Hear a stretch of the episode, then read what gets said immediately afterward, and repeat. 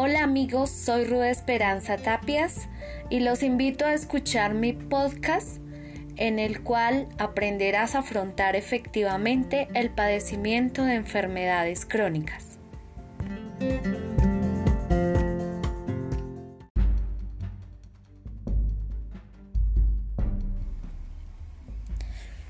Escuchemos algunos elementos teóricos de la propuesta. Los estilos de vida desarrollados en las últimas décadas han ocasionado cambios notables tanto a nivel demográfico como epidemiológico. En este último aspecto, las llamadas enfermedades crónicas no transmisibles, tales como la enfermedad cardiovascular, la diabetes, el cáncer, la enfermedad crónica respiratoria y las lesiones, representan en la actualidad la mayor carga de enfermedad en nuestro país y en el mundo.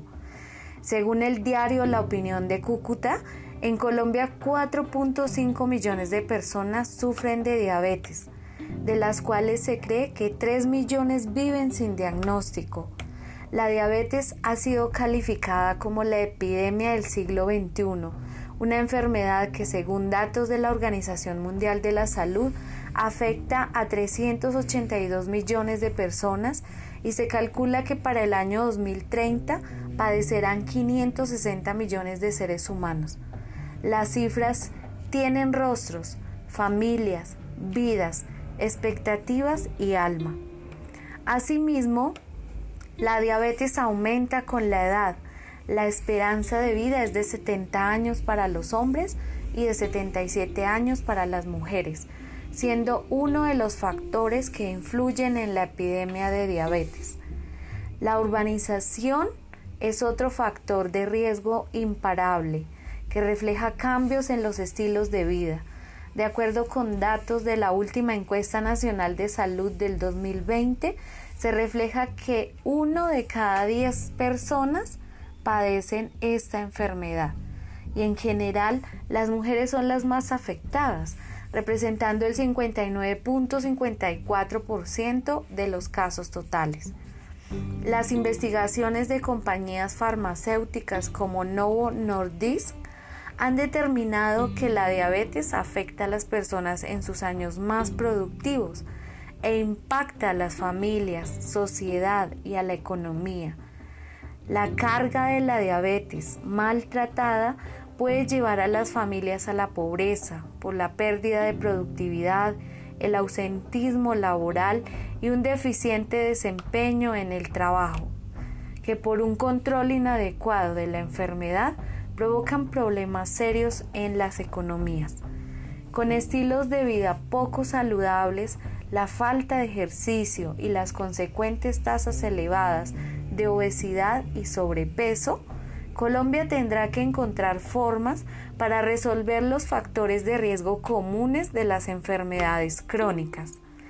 Lo anterior porque elegí trabajar con una persona diabética que sufre esta enfermedad actualmente.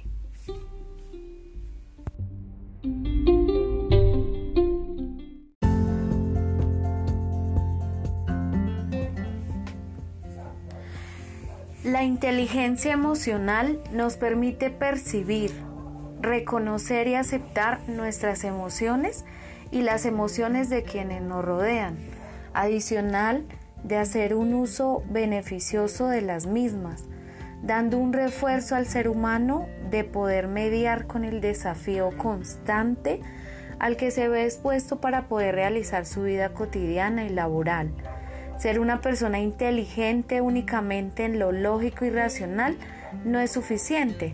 Necesitamos también ser inteligentes emocionalmente y la regulación emocional es el producto final de esa parte de nuestra inteligencia. Por eso para tener una vida de bienestar y éxito personal necesitamos una buena gestión emocional practicando las siguientes acciones. Primero, Fíjate en las señales emocionales cuanto antes. Párate y piensa, ¿cómo me siento? Segundo, localiza físicamente la emoción. Fíjate dónde sientes la emoción, en el pecho, en la garganta. Tercero, ponle nombre a todos los sentimientos. Trata de identificar cada una de las emociones que en ocasiones pueden presentarse juntas, separarlas, etiquetarlas. Cuarto, no juzgues tus sentimientos, sean cuales sean, acéptalos. Quinto, busca el origen de esos sentimientos y por qué se encuentran ahí. Y sexto, dale en cada momento la importancia que tienen. No tiene sentido que mantengas una emoción más allá de haber pasado la situación que la genera.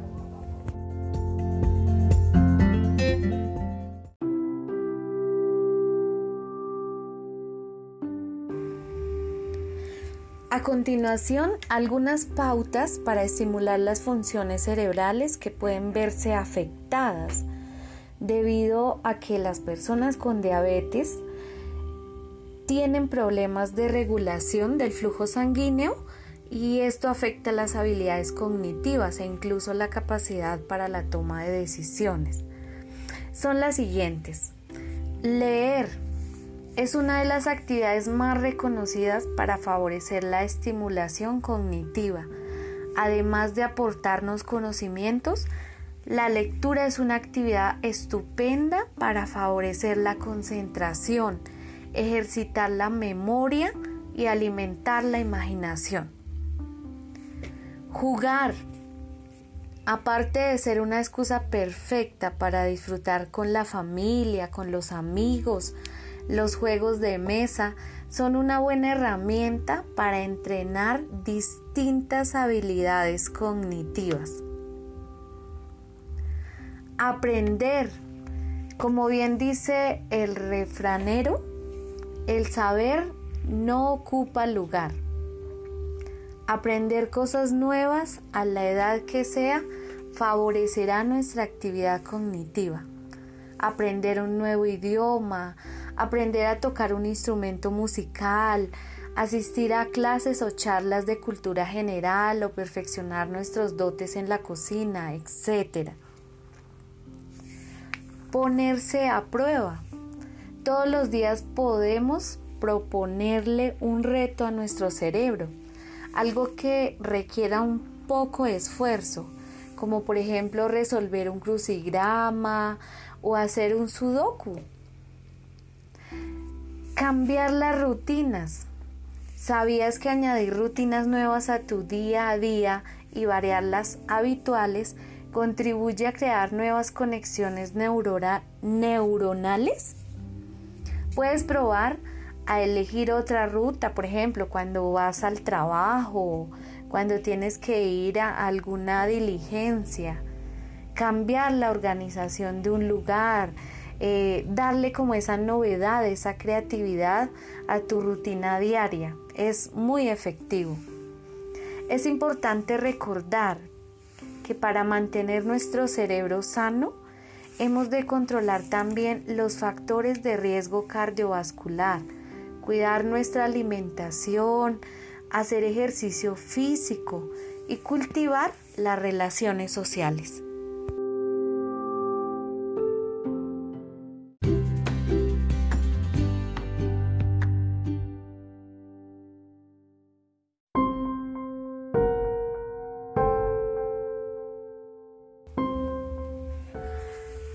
Pautas para el afrontamiento de la enfermedad. No debemos entender la enfermedad como el final de nuestra vida, sino como el inicio de una nueva vida o al menos el de una vida diferente a la que teníamos planeada. Las siguientes pautas nos ayudarán a afrontarla. Primero, tener la información y construir nuestro futuro a partir de la realidad que vivimos. Segundo, aceptar la enfermedad, no negarla ni huir de ella. Aceptándola ganamos más y la afrontamos mejor. Luchar con todas nuestras fuerzas, no solo contra la enfermedad, sino con la manera de ver la enfermedad. La actitud y manera de verla nos puede ayudar incluso a cambiarla. Cuarto, ejercitar nuestros valores. A pesar de todo, podemos construir una vida madura. Quinto, que la familia sea parte de la medicina y no de la enfermedad. El papel que la familia adquiere es definitivo. Su actitud positiva de apoyo, de ayuda, ánimo y siempre dando esperanza en cualquier fase de la enfermedad. Ayuda mucho al paciente, ayuda a la persona y le da esa energía y ese valor para seguir adelante con una actitud positiva. Sexto, no vivir pasivamente, sino en la medida de las posibilidades, activamente, agregando actividades lúdicas y sociales que nos ayudarán a una recuperación física y psicológica. Distraernos, eso nos hace bien. El camino no es tan sencillo y muchas veces puede costar, por lo cual podemos acudir también a una persona que nos ayude en ese proceso y poder conseguir así una vida plena y satisfactoria, aceptando nuestra nueva vida y sacándole el mayor provecho.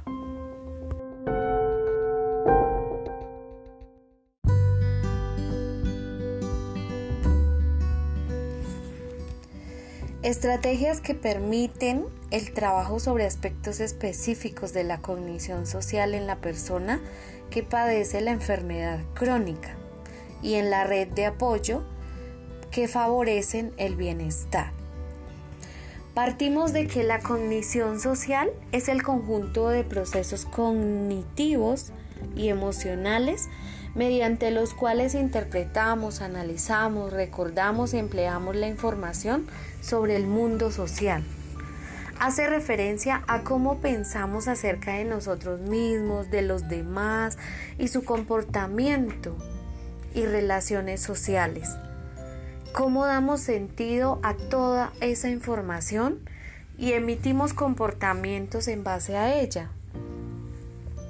Gracias a la cognición social somos capaces de interpretar las emociones de otras personas, pensar a qué se ha podido deber que esté alegre o triste, ponernos en su lugar ante una determinada situación para saber qué puede estar pensando o cómo reaccionará si hacemos o decimos algo concreto. Por eso a continuación compartimos unas estrategias que permiten el trabajo en quien padece una enfermedad crónica. De manera inconsciente, los seres humanos utilizamos tres estrategias diferentes para manejar la información. Primera, estrategias mediante las cuales reducimos la información que tenemos que procesar. Es una atención selectiva, solo nos fijamos en aquellos estímulos que nos resultan distintos por alguna razón esto tiene una función adaptativa ya que los estímulos distintos son los que más información nos proporcionan en una situación. Segundo, estrategias para reducir la cantidad de procesamiento necesaria recurriendo a conocimientos que ya tenemos almacenados a través de esquemas y ejemplares. Las categorías que estudia la psicología social incluyen personas, grupos, roles u ocupaciones, interacciones, situaciones y en definitiva cualquier, tipo de estímulos que sean relevantes para la forma en que pensamos, sentimos y nos comportamos en relación con los demás. Tercero, estrategias para simplificar los recursos necesarios para procesar la información y elaborar juicios. Heurísticos y procesos de inferencia. Son atajos mentales que utilizamos para simplificar la solución de problemas cognitivos complejos, transformándolos en operaciones más sencillas. Por eso, eh, frente a esta enfermedad crónica, es importante pues sensibilizar al público a través de la formación en promoción y prevención, brindar ese apoyo psicosocial eh, a través de las diferentes EPS, de las IPS, para apoyar el proceso en el paciente. La mayoría de las cosas que debemos hacer implican un estilo de vida más saludable. Si realizamos estos cambios, obtenemos además otros beneficios en la salud. Podemos reducir el riesgo de otras enfermedades y probablemente nos sentiremos mejor y tendremos más energía. Importante, perder peso y mantenerlo. El control de peso es una parte importante de la prevención de la diabetes. Seguir un plan de alimentación saludable es importante reducir la cantidad de calorías que consumimos y bebemos cada día para que pueda podamos perder peso y no recuperarlo. Para lograrlo es necesaria una dieta que debe incluir porciones más pequeñas, menos grasa, menos azúcar hacer ejercicio regularmente, porque el ejercicio tiene muchos beneficios para la salud, incluyendo ayudar a perder peso y bajar nuestros niveles de azúcar en la sangre. Ambos disminuyen el riesgo de diabetes tipo 2. Intentar hacer al menos 30 minutos de actividad física 5 días a la semana nos ayudará mucho. No fumar eh, porque fumar puede contribuir a la resistencia a la insulina, lo que puede llevar a tener diabetes tipo 2. Si ya fuma, intente dejarlo. Y si no lo haces, excelente, porque estás favoreciendo mucho tu salud. Acude a la atención médica para ver si hay algo más que pueda hacer el doctor para retrasar o prevenir la diabetes tipo 2. Sigue el tratamiento con responsabilidad y sé constante en tus controles, confiando en los profesionales de la salud que te atienden y que siempre están ahí para ayudarte, para acompañarte, para asesorarte y profesionalmente eh, seguir tu proceso, brindándote la mejor atención de calidad para tu bienestar y para que puedas tener una salud mejor.